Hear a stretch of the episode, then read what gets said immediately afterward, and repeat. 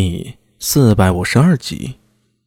只可惜他不想说话，前方道琛却对他刚才念的苦咒短起了兴趣，喃喃念道：“牛车茂林多翅骨，银阵资官费暴雨。”呵呵，这首诗写的真好。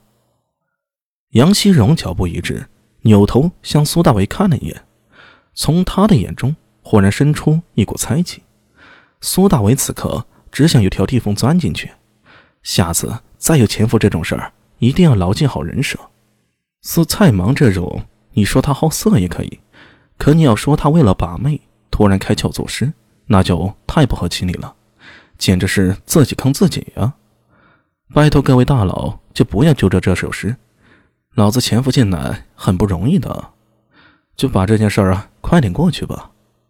前方道琛又说道：“其余光阴之速，年命之短，事变无涯，人生有尽，在对应难迟，当真令人感到讽刺啊！”苏大为把头埋得更低了，他现在啊，只想做一只鸵鸟。这位三府主，道琛犹豫了一下。你莫不是在讽刺我们寻找蓝池那是徒劳一场？苏大伟大声咳嗽起来：“贼你妈呀！还能不能行啊？能不能不要说了？”眼看着杨希荣脸色越来越难看，幸好就在此时，前方的范森纳罗惊喜的喊道：“哎，看那里！”所有人的目光一下子被吸引过去了，在神道的尽头出现了一处峡谷。晨曦从中透出，如天门开。见此情此景，杨希荣目视峡谷，声音惊喜的说道：“哈哈，不错，这就是地图上标示的天门所在。到这里就离南池不远了。”说完这句话，他口中又吟道：“天门开，跌当当，木兵撤，野林向，光夜烛，德心主。”林继红，长生玉，太珠图广，一世为唐。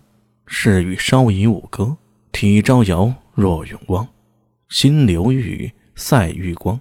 赵子卧，朱繁黄。翻笔迟回急，二双飞长阳。月暮暮，一金波。日华耀，一轩明。念完这首诗，杨希荣还回头深深的看了一眼苏大为。那眼神仿佛在暗示着什么。苏大为继续低着头，都快到蓝池了，说好的人呢？安文生、苏信杰，你们到底跟上了没有？太史局的人呢？没人能回答他这个问题啊！苏大为只好继续忍耐下去。说实在的，到了这一步，身为卧底，苏大为已经做得足够好了。最难熬的不是层出不穷的危险。甚至不是身份可能暴露，而是不知道自己队友在哪儿。如果真的深入南池，太史局又或者不良人还没有行动，那苏大为真的是尴尬了。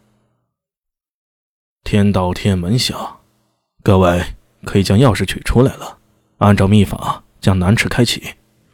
杨希荣回头看向所有人，他的眼神里隐隐闪动着光芒，那是一种马双峰等人。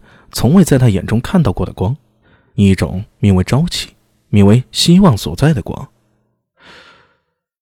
我名杨希荣，希荣二字就是昔日荣光。杨希荣右手按在胸前，脸上露出如梦之色，似乎在缅怀那个逝去的大隋。